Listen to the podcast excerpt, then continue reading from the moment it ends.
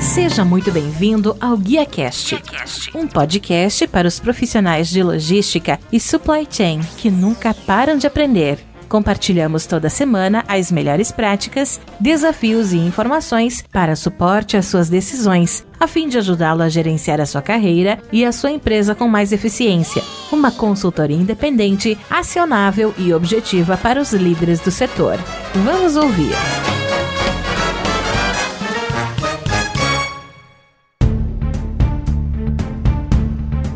Olá, que tal? Tudo bem? Sejam muito bem-vindos a mais uma transmissão ao vivo do GuiaCast, a melhor conversa profissional que você vai ouvir. Eu sou o Rodilson Silva e hoje a gente vai ter a honra de receber a Ariel Oliveira, que é CEO da Via Store System Brasil. Esse é nosso bate-papo de hoje vai girar em torno de tecnologia em sistema de automação de armazéns, intralogística. O Ariel é formado em processos gerenciais, administração, negócios e marketing pela Fundação Getúlio Vargas, trabalhou como gerente de engenharia de sistemas na AMC, passou por empresas como CSI Conveyors e TGW e assumiu o cargo de CEO na V-Store em 2018, tendo como missão gerenciar os recursos e operações gerais da organização. Sem mais, vamos trazer aqui o nosso convidado de hoje, que é o Ariel Oliveira. Seja muito bem-vindo, meu amigo. Como sempre, eu gosto sempre de dizer muito obrigado, né, por abrir um espaço na sua agenda e me ajudar a fazer mais um episódio.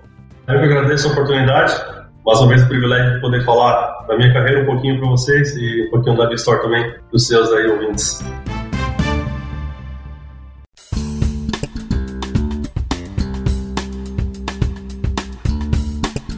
Ariel, como de praxe, eu gosto de conhecer assim um pouquinho, né, sobre a história dos nossos convidados. Acho que é bastante importante a gente ter a oportunidade de conhecer um pouco sobre o desenrolar da sua trajetória profissional. Né, eu vi no seu perfil quando a gente fez aí a pesquisa para trazer as perguntas que você iniciou a carreira na AMC Systems como gerente de engenharia de sistemas. Gostaria que você pudesse falar um pouquinho para a gente como que foi esse início da sua carreira profissional, início bem técnico voltado para engenharia.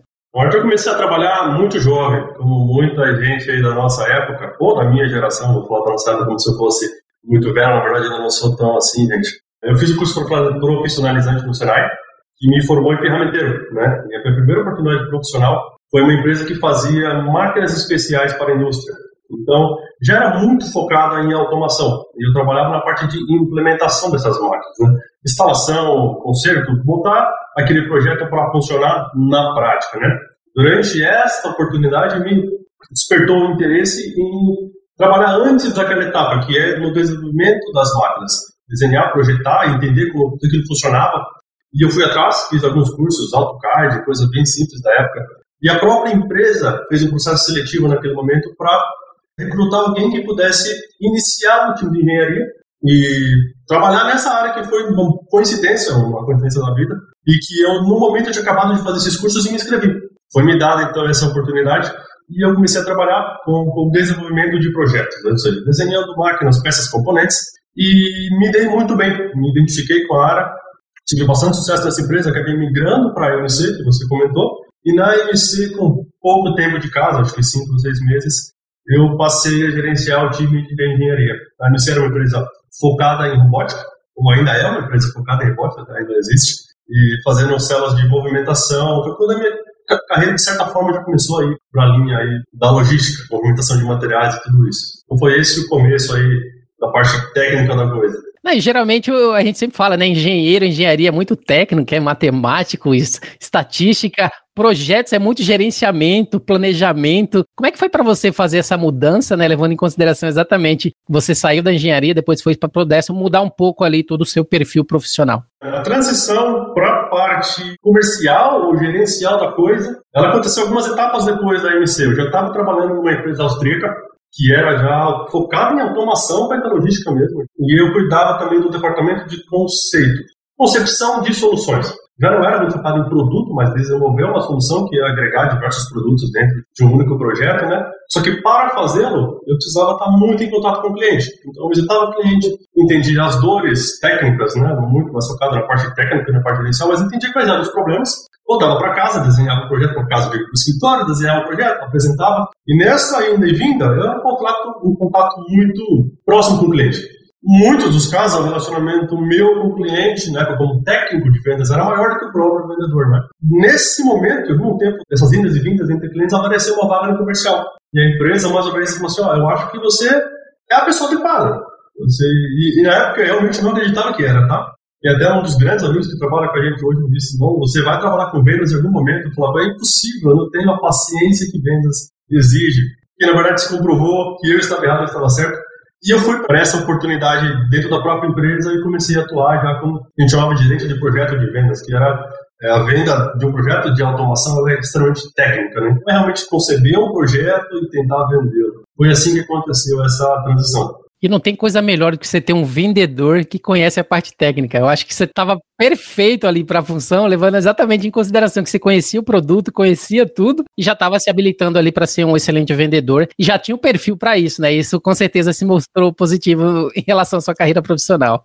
Economiza-se muitas etapas, né? Eu não preciso voltar para casa para trazer aquela informação, a resposta vem na hora. Foi assim que a gente se tirou, a gente tirou proveito, né, dessa transição.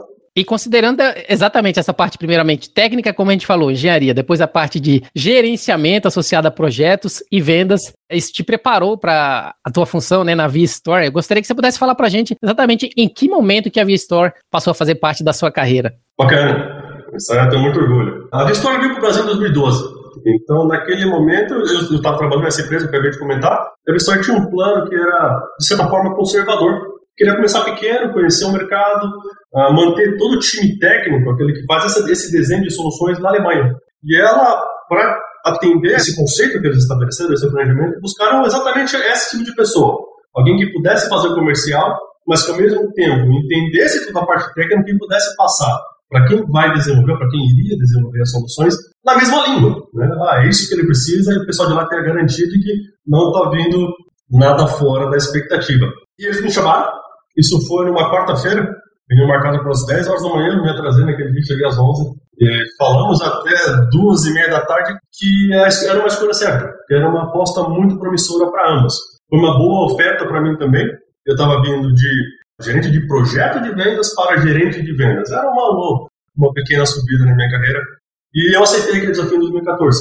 Eu fiquei atuando com vendas especificamente nesse conceito até meados de 2017. 2017 a minha empresa me levou para uma outra unidade do grupo. Fiquei um ano fora trabalhando e aprendendo e evoluindo e voltei para cá em 2018 já na nova função.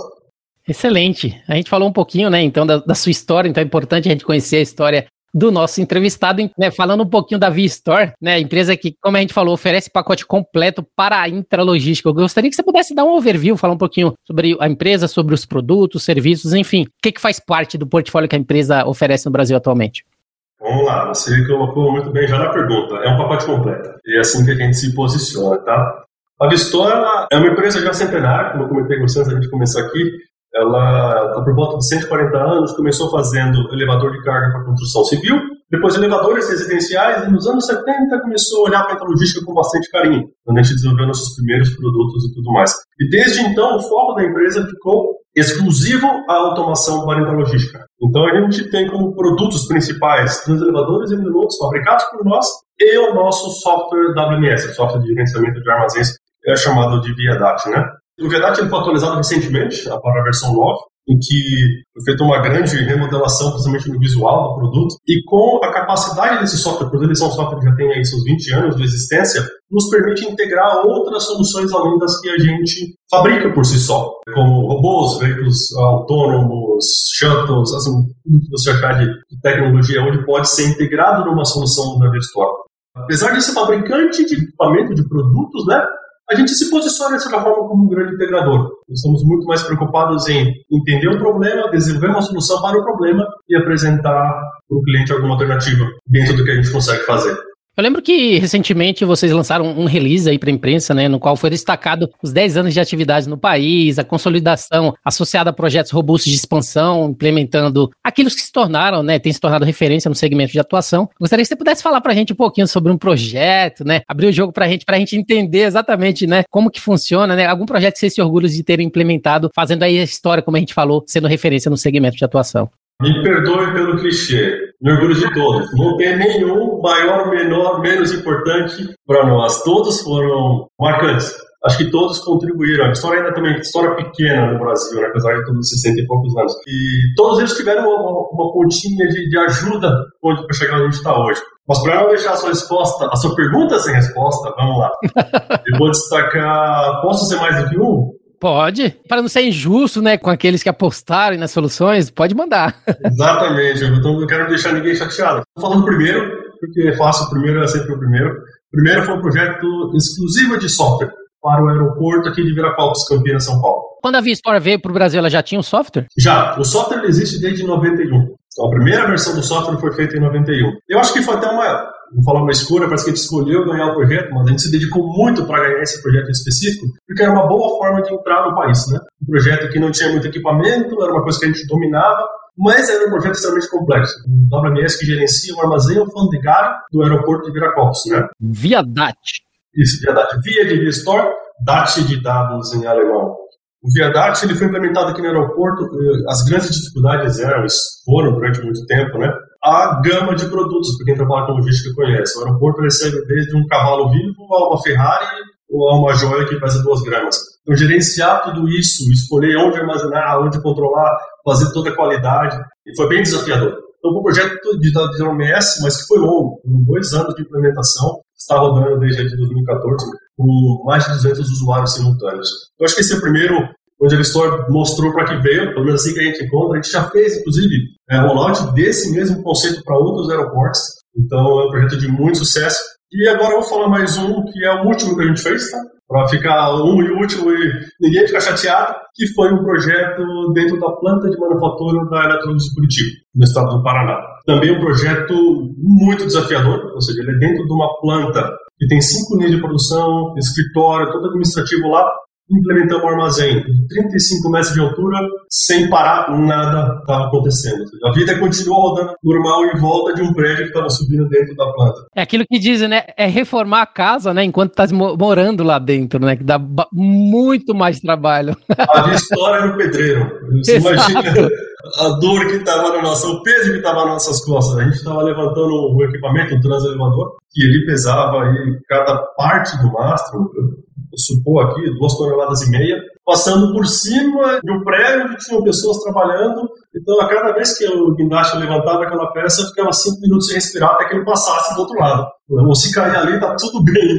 Então foi muito bacana, é muito satisfatório hoje ter ele funcionando e é uma referência dentro do segmento industrial aí na América Latina. Mas a gente não conhece nada parecido.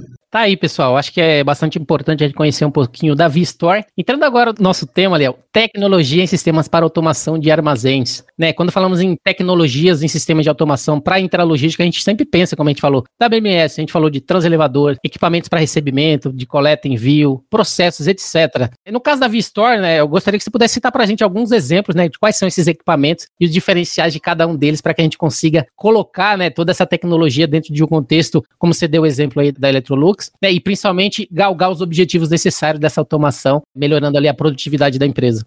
Como disse, a Vistória, apesar de ser um grande integrador, né, a gente fabrica o que a gente acredita que está no coração da grande parte das nossas soluções. E são os três que você comentou, basicamente, aquilo que resolve grande parte dos problemas. Um software WMS eh, de qualidade, como é o nosso, ele por si só traz vantagens muito significativas. Né? Nosso software foi desenvolvido em 91, ou seja, ele tem 20 anos de história foi implementado em diversos armazéns ao longo do globo, que é o mesmo produto a nível global, e foi crescendo e evoluindo né, a todo tempo. E agora, em 2018, como eu comentei contigo uh, há pouco, a gente fez a nova versão, atualização do produto, focada exclusivamente aí no front-end, interface de uso, uh, trazendo ele para um patamar super moderno, intuitivo, muito parecido com o que você encontra no iPad, esse tipo de coisa. Para qualquer usuário chegar lá e ele vai com o dedo na tela e aperta o botão sem ter que digitar ou apertar um F4, como nos WMS convencionais, né? E isso trouxe para a gente diversos prêmios. É um produto muito premiado na Alemanha com inovação através de, de, tecnologia de pesquisa. Produto do ano em tecnologia 4.0 pela integração com sistemas de manufatura direta. Então, esse é um produto que, para nós, é o nosso grande diferencial, aquilo que a gente tem muito orgulho de falar e de mostrar. Se a gente não tivesse limite de tempo, eu falaria por horas aqui sobre ele. Vou passar para o segundo para não falar demais do, do motivo que bate meu coração mais forte.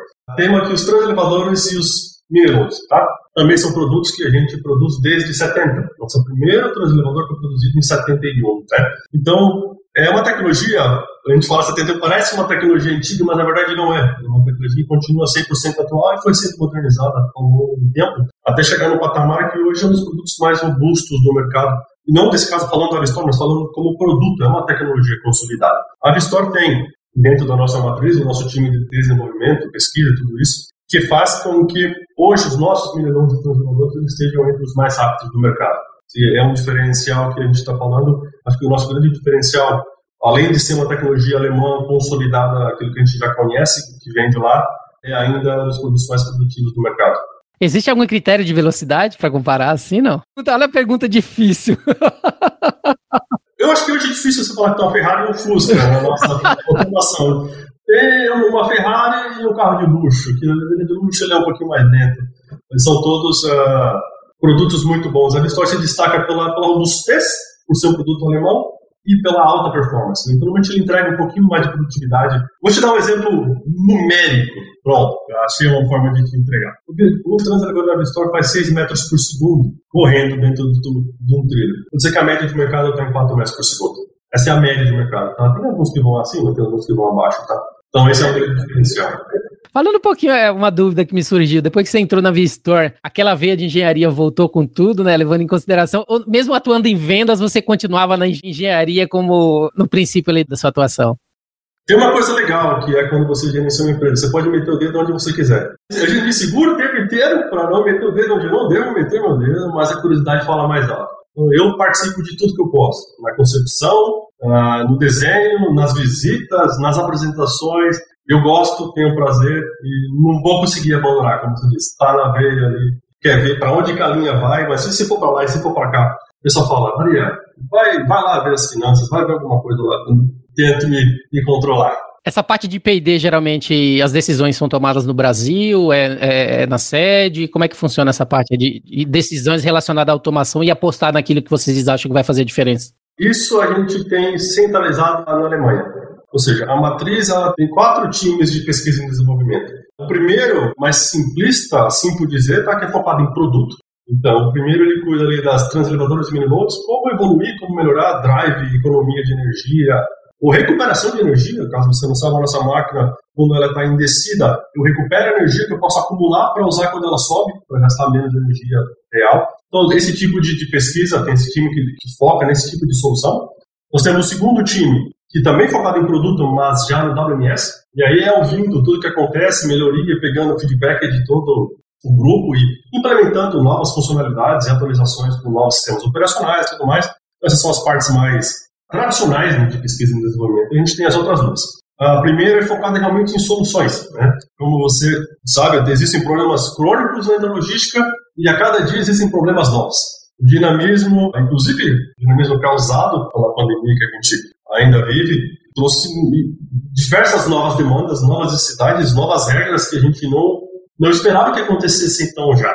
Não que a gente não pensasse que iriam acontecer, mas o boom do comércio eletrônico no Brasil iria acontecer. Eu não esperava que iria acontecer em 2019, 2020, né, ou 2020 ou 2021. Então, isso trouxe diversas novas tendências que o time de software está uh, se adaptando e ajustando e desenvolvendo novas soluções, né? Então, o time de software junto com o time de soluções aí já é uma mescla. E nós temos ainda uma, um quarto time que ele é dedicado exclusivamente a soluções de intralogística para a indústria.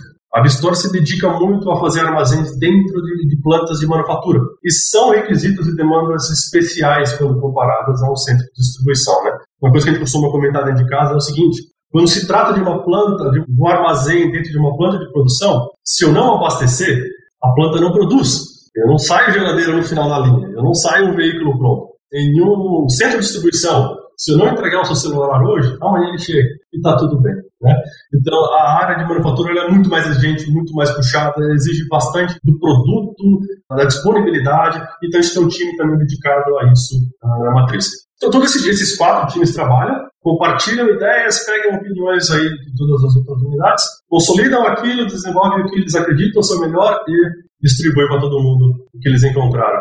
Excelente. E existe, assim, alguma necessidade mínima para uma empresa que ela quer garantir ali uma implementação mediante um projeto de intralogística? Existe alguma restrição? Vocês já tiveram, por exemplo, em algum momento que identificar em alguma empresa que ela não estava preparada para fazer qualquer processo de implementação de intralogística? Não, vamos lá. Uh, não, não é a resposta. Digo, uh, a automação é muito ampla. A automação é muito ampla. Então, existem níveis que vão do, do, mínimo do mínimo até aquilo que você fala, não tem nada de pessoa, é tudo robotizado, né? Sempre tem algo que algum tipo de automação pode ajudar. E aqui eu falo que é o tipo de automação que, na nossa visão, né, um WMS, digitalizar um processo é uma automação. Existem todos os níveis, é difícil dizer que não há nada que possa ser feito. Às vezes uma automação muito pequena para um é enorme para outros. Mas sempre há algo a ser feito. Então a gente não se limita muito ao tamanho, à necessidade, ao estado de cada um. A ideia nossa é realmente entender as dores, o que está acontecendo com você, por que, que você está procurando uma ajuda ou uma solução, e entender como é que a gente vai ajudar ele dentro dos limites que cada, cada cliente tem, seja o limite financeiro, físico, estratégico, é entender toda essa constelação de, de, de dados, né, para compilar alguma coisa que faça sentido para ele. Não existe um limite mínimo ou algo que não faça sentido. Há sempre algo a ser feito. Excelente, tá vendo aí, pessoal? Então, quer automatizar? Via Store. É, aqui tem inclusive uma perguntinha da Andrea, né? Ela pergunta: é, no Brasil existe mercado amplo para investimento nos sistemas automatizados? Ou com a crise este mercado tende a haver uma retração? Tá, vamos lá. Eu acho que é bem ao contrário, André. A gente está passando por um momento onde a automação passou a ser o foco de muita coisa, né? Todas as operações que dependiam muito de, de trabalho braçal sofreram e vêm sofrendo demais com a pandemia. Com a impossibilidade de ter pessoas trabalhando em conjunto, com a impossibilidade de ter gente ali se tocando, basicamente, trabalhando próximo, né? Então a automação passou a ser vista até como uma, uma modo de se preparar para uma nova situação inesperada como essa, né? Inclusive o bom comentei do comércio eletrônico faz a busca por automação para poder se adaptar e ajustar mais rapidamente a nova demanda e a nova necessidade. Então, hoje eu vejo que, pelo menos é o que acontece para a Vestor, a gente nunca teve tanta procura, tanta gente interessada querendo saber o que dá para ser feito.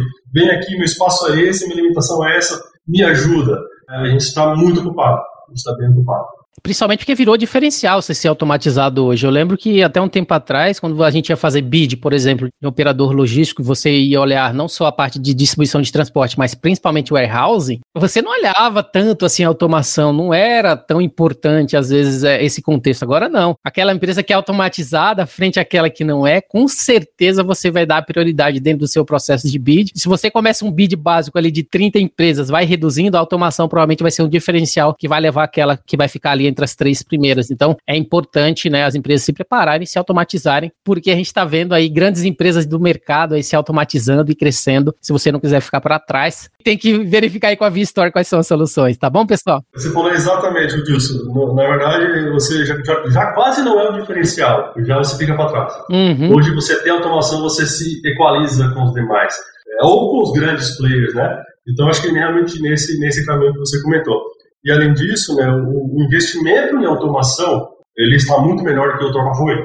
No passado, só era possível investir em automação se você tivesse muito capital. Hoje, a tecnologia evoluiu a tal ponto que existem soluções pontuais que te trazem, trazem grandes benefícios a, custos completamente acessíveis e alcance de qualquer tamanho de qualquer empresa. E geralmente quando as empresas buscam automação, qual é a primeira dor que ela sempre tenta resolver a produtividade mesmo? Existe algo realmente especificamente que eles tentam resolver dentro desse contexto de automação do, do armazém? Existem inúmeras formas de se beneficiar da automação e a gente não consegue dizer para você uma que sirva para todas, é, porque não tem. Na verdade, cada um se beneficia de uma forma. Muitos procuram aumento de produtividade, muitos procuram economia de espaço físico, já estão num lugar que aquele lugar é o adequado, queriam continuar lá, mas não param de crescer e não querem, não conseguem comprar o terreno do lado.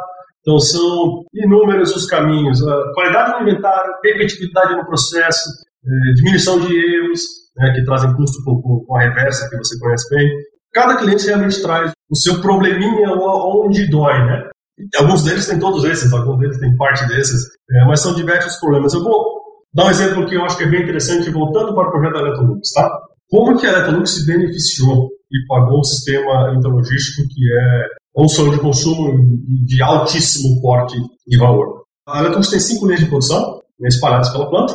Em cada ponto de uso, ou seja, cada ponto onde o produto para para fazer algum acerto, o operador tinha um mini estoque nas costas, que tem o parafuso X, a maçaneta, para montar ali na, na geladeira que está passando na linha, né? E ele tinha que ter nas costas dele os produtos que, que iam atender todas as geladeiras que passavam ali.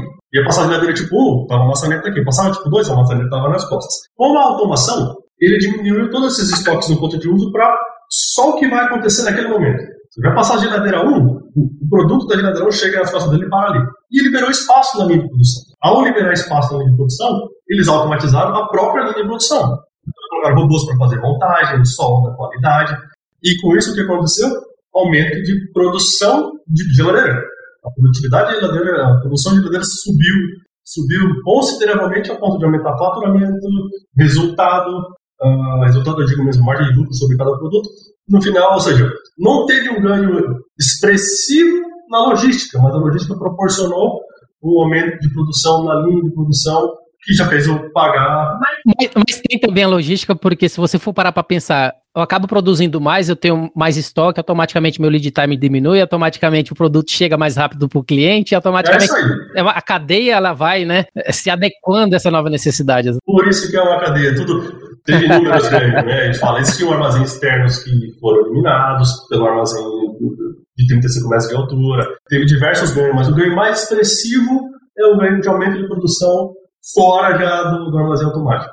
Foi bem, bem bacana. Então, Voltando a pergunta, são inúmeras. A forma de se beneficiar é muito particular de cada um. Excelente. Eu, eu vi é, recentemente a Vistol fez um projeto com a Aldo Solar, que é uma distribuidora de energia solar na cidade de Maringá, no Paraná, voltado para a implementação de um sistema ali especificamente. Gostaria que você pudesse falar exatamente um pouquinho para a gente sobre esse projeto, quais foram os resultados, levando em consideração que eu vi que lá teve muito associado a mini load, a o viadate, como a gente falou, separação de pedidos, etc. É isso mesmo.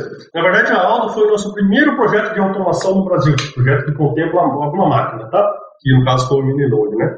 O Aldo ele nos chamou com um problema particular, mais uma vez, era um problema que ele tinha.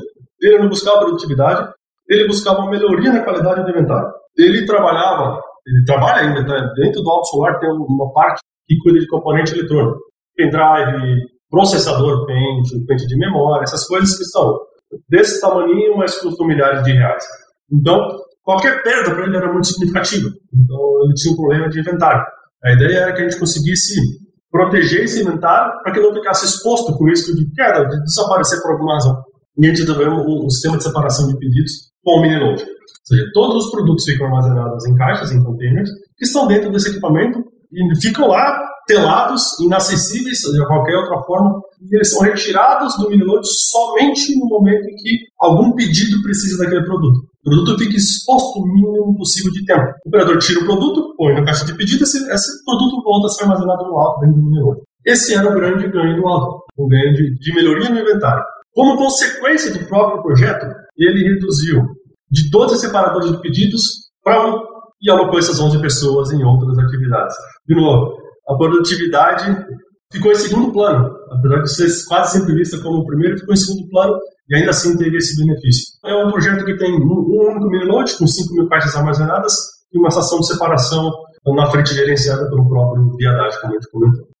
Dando continuidade, né, quando a gente fala de tecnologia e quando a gente fala de implementação de projetos similares, a, um dos principais fatores que dessa decisão é, a gente sempre fala, né, o trade-off entre aumentar a produtividade, aumentar a competitividade versus os custos né, iniciais dessa automação. Como que as empresas ela têm visto nesse trade-off, levando em conta essa automação, os gastos que querendo ou não é aderente e necessários, né, e começa a aparecer, mas de qualquer forma começa depois posteriormente a aparecer na planilha de custos da empresa e ela saberá onde economizar os custos, consequentemente também diminuirão. Como é que as empresas veem, né, né, principalmente esse tipo de projeto, que exige um projeto bem grande, mas que posteriormente trará produtividade e identificação também dos gargalos e, e redução dos custos ali eminentes que isso traz. Eu vou dizer como a Vistor faz. Né? A Vistor ela sempre vai fazer uma análise financeira prévia. Isso, a Vistor é sempre feita a quatro mãos. Precisa ser feita a quatro mãos, cliente e Vistor. Né? Então, todos os custos que hoje a empresa não tem, como o custo de manutenção do equipamento, uma coisa que não existe no, no sistema não automatizado, custo de manutenção do próprio software, custo de licenciamento, uh, custo com energia elétrica, ele vai subir, é inevitável, né? Todos esses custos têm e devem ser mapeados antecipadamente. Eles têm que fazer parte da análise de viabilidade financeira. Esse é um trabalho que a gestora sempre fazer e faz sempre em conjunto com os clientes, né? A gente entende, gente, aqui é o cenário hoje, aqui é o cenário futuro, com meu crescimento, minha expansão. Se eu continuar no manual, meu custo vai chegar a esse patamar. Se eu automatizar nesse nível, eu vou estar nesse patamar, se eu vou tomar nesse nível, vou estar nesse patamar um pouquinho mais baixo. E a gente coloca todos esses custos, antecipa da maneira que a gente conseguir, né? é, na ponta do papel. Então, todos esses custos já são mapeados antecipadamente para evitar surpresas. Principalmente porque o ROI não é curto prazo, né? Algo que geralmente esses projetos é bem longo, né? Ele é, varia, varia muito. Tem projetos que foram pagos em menos de um ano, tem projetos que foram pagos entre 5 e 6 anos, e projetos que são pagos a um prazo ainda maior. É, e sempre aí é uma escolha de cada cliente. Há projetos, eu vou te dizer que existem projetos em que a viabilidade financeira foi deixada de lado. Tem projetos em que há o desejo, há o anseio, há a vontade de ter automação. Isso fala mais alto do que, do que o valor. Há investidores que gostam de ter aquilo e desejam ter aquilo sem levar em consideração o fator financeiro. De qualquer forma, a investor vai sempre estar pronta e disponível para fazer essa análise em conjunto. Não faz sentido a gente tentar vender alguma coisa que não traga benefício para o cliente, porque isso em alguma hora vai voltar contra nós. É a nossa imagem que está exposta, a nossa reputação que está em jogo. Né? Então a gente vai sempre fazer essa análise antes, colocar tudo na mesa, fazer. Uh, o Ricardo, que é um grande amigo meu pode mandar, a avaliação de dados de movimentação e simulação. Ele participou, fizemos um projeto em conjunto em que ele participou, fazer uma análise muito aprofundada dos dados, para ter a certeza de que a gente está fazendo a coisa certa. Em muitos dos casos, se não há viabilidade financeira, é deixar de lado. É como você disse lá atrás, é, bonitinho, vamos fazer pouquinho, vamos aguardar crescer mais um pouquinho para fazer o grandão. São escolhas, né? São escolhas. A gente vai sempre auxiliar nesse mapeamento de todos os cursos para que não existam surpresas. Excelente. Pessoal, aí o nosso bate-papo, né, como a gente falou, Ariel falando um pouquinho pra gente sobre a Vistor, empresa que oferece aí o pacote completo para intralogística, onde estamos falando sobre o tema tecnologia e sistemas para automação de armazéns. Ariel, entrando nas nossas perguntas finais, né, eu gostaria de estar perguntando aí para você, que são as três perguntas finais, qual habilidade que você gostaria de ter hoje e quais são os seus planos para tentar alcançá-la? Essa é profunda. Cuidado, você pedir para filosofar, eu vou filosofar aqui por hora, né? uma habilidade. Acho que o grande desafio hoje de qualquer gestor, de qualquer pessoa que esteja à frente de um grupo, seja ele de duas pessoas, seja ele de 100 mil pessoas, é cuidar das pessoas. Principalmente priorizar cuidar das pessoas diante de todo o leque né, de atividades que o dia a dia impõe. Se a gente, se eu não me exclusivamente de mim, se eu não me cuidar, eu esqueço do time e vou cuidar do dinheiro, eu vou cuidar da conta, eu vou cuidar de um monte de outras coisas. Então, um desafio constante é priorizar as pessoas, priorizar quem faz essa empresa aqui, no caso da Vestor, rodar, que é o time, né? Se eu conseguir gerenciar a minha agenda, gerenciar as minhas atividades para que eu disponibilize o meu time para o meu tempo, para o meu time, o meu time vai cuidar da minha empresa. Basicamente isso. Então, o meu grande desafio é priorizar o time diante de coisas que não precisam estar à frente delas. Acho que essa é a grande dificuldade que eu tenho feito hoje para alcançar, eu sinto mais, muito mais seletivo onde eu vou efetivamente atuar. O dia onde eu não sou absolutamente necessário, tem sempre gente boa fazendo para mim. Nosso time aqui é muito forte, muito competente. A gente quer participar, como disse você lá atrás, eu quero estar envolvido e eu preciso o tempo inteiro me policiar que se eu não preciso, eu não tô, eu tenho alguma pessoa para conversar que vai ser muito mais produtivo. Né? Acho que esse é o meu grande desafio e habilidade que eu tento desenvolver ao longo do tempo. E frente a toda a emoção que você demonstrou aí trabalhando na V-Store, né, considerando seus anos atuais como CEO, o que, é que te traz mais alegria em sua linha de trabalho? essa função para mim foi, como é para todo mundo que começa, é um desafio, né? E a minha grande satisfação e alegria hoje na Vistor é ter um time que abraçou a minha filosofia de trabalho. A minha filosofia de trabalho, ela é, bom, é fácil de ser entendida, também difícil de ser cumprida. É priorizar as pessoas, priorizar o bom tratamento, priorizar o bom relacionamento do time para que todo mundo trabalhe bem. A gente gosta, eu falo a gente porque eu acho que realmente isso está internalizado dentro da empresa, de que o trabalho seja parte da vida e não a vida. O trabalho é tão importante quanto cuidar do filho de manhã, quanto jogar bola à noite, quanto jogar videogame na madrugada, quanto fazer o que você quiser fazer. O trabalho tem que ser parte disso, né? Então a gente tenta implementar essa filosofia. Lógico que o trabalho é difícil, o trabalho é complicado, há momentos e momentos, há momentos que a gente vai trabalhar um pouquinho mais, há momentos que a gente vai segurar um pouquinho mais, mas eu tenho a satisfação de ver um time que está muito alinhado com essa filosofia do, do bem-estar mútuo de que a gente vai brigar por aquilo que seja bom para todo mundo, e que vai sempre todo mundo tirar proveito do, do, bem que a gente vai alcançar lá na frente. Isso me traz bastante satisfação. Excelente. Última pergunta, para finalizar, né? Se você tivesse que dar conselhos para o seu eu mais jovem, quais seriam? Talvez seria, não esqueça de trabalhar na V-Store. Isso aí foi uma decisão acertada. Falar sobre conselhos para mim mesmo. Poxa, eu tenho que dar conselho até para os outros, para mim mesmo. Bom, vamos lá começar pelo que aconteceu já comigo na minha carreira. Eu acho que eu fui um privilegiado. Eu, ao longo da minha carreira, tive pessoas de altíssimo gabarito que apostaram em mim e não esconderam nenhum ensinamento e me deram os melhores conselhos possíveis. Então, é, eu tive esse privilégio, essa facilidade de ter gente muito boa perto de mim, tenho até hoje. Dentro do meu time, eu tenho gente que me aconselha o tempo inteiro. Então, eu sou um privilegiado, né? Falando de conselho para mim mesmo, eu acho que não faria muita coisa diferente. É realmente acreditar e confiar nas pessoas, continuar acreditando e confiando nas pessoas e nos meus instintos. Eu sempre segui muito meus instintos, ah, como as trocas de empresas que a gente comentou aqui, todas elas tinham a sua insegurança e eu sempre fiz apostas e confiei muito nos meus instintos e fui sempre tentar fazer o melhor. Né? E o trabalho duro. Não, não tem preguiça, continue trabalhando duro todos os dias. Não tem dia, não tem dia ruim para trabalhar pouco. Todo dia de trabalhar e trabalhar muito. E o resultado vem, o resultado aparece, o resultado é, é certeiro quando se trabalha duro e honestamente. Eu conselho para que eu fizesse quase da maneira que eu fiz. quase da maneira que eu fiz. Que ótimo. Pessoal, então é isso, né? Acho que aqui a gente abordou aqui todas as perguntas, tudo aquilo que a gente gostaria de saber, não somente do Ariel, mas também da V-Store. Lembrando que o nosso bate-papo de hoje foi sobre tecnologia em sistemas para automação de armazéns, trazendo aí a experiência do Ariel, mas também todo esse contexto né, das soluções que a V-Store System Brasil oferece. Então eu gostaria de agradecer a sua participação e também a sua disponibilidade de participar com a gente aqui do Guia. Para finalizar, você poderia deixar os seus contatos e fazer as suas considerações finais para a gente. Olá, Wilson. Bom, primeiro, obrigado pela oportunidade de usar o seu canal para divulgar a história que a gente pode fazer para o nosso time. Agradecer o pessoal que participou, o pessoal que comentou, são, grande parte deles são grandes amigos. Uh, o meu time, o time Vistor no Brasil, de quem eu acabei de dizer, tenho muito orgulho, é um time muito que me traz muita satisfação. É um privilégio poder ter eles uh, e trabalhar com eles no dia a dia, né? E a minha família, eu não posso nunca deixar de falar da minha família. Quando você me perguntou ali para mim, o que me traz mais alegria? Pô, a primeira coisa que veio na minha cabeça foi a minha família.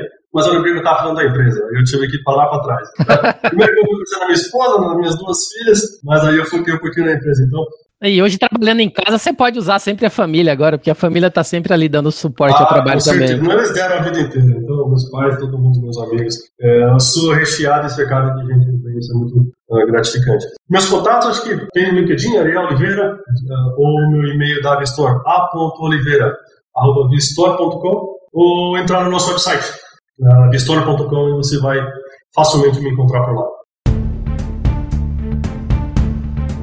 Pessoal, quando se falar aí de intralogística, vocês já sabem, né? V-Store System Brasil. Se você gostou desse episódio, você pode compartilhar com seus colegas, amigos e profissionais de supply chain. E se possível, deixe uma avaliação e um comentário em ratedespodcast.com barra GuiaCast. E o GuiaCast teve a honra de receber Ariel Oliveira, que é CEO da Virstore Systems Brasil. Lembrando que você também pode me encontrar no LinkedIn, é só procurar por Rodilson Silva, comunicador logístico multiplataforma. Sou Rodilson Silva com Ariel Oliveira, que te envia um Guia Cash abraço. Então a todos vocês que nos acompanharam, até a próxima. Tchau, tchau!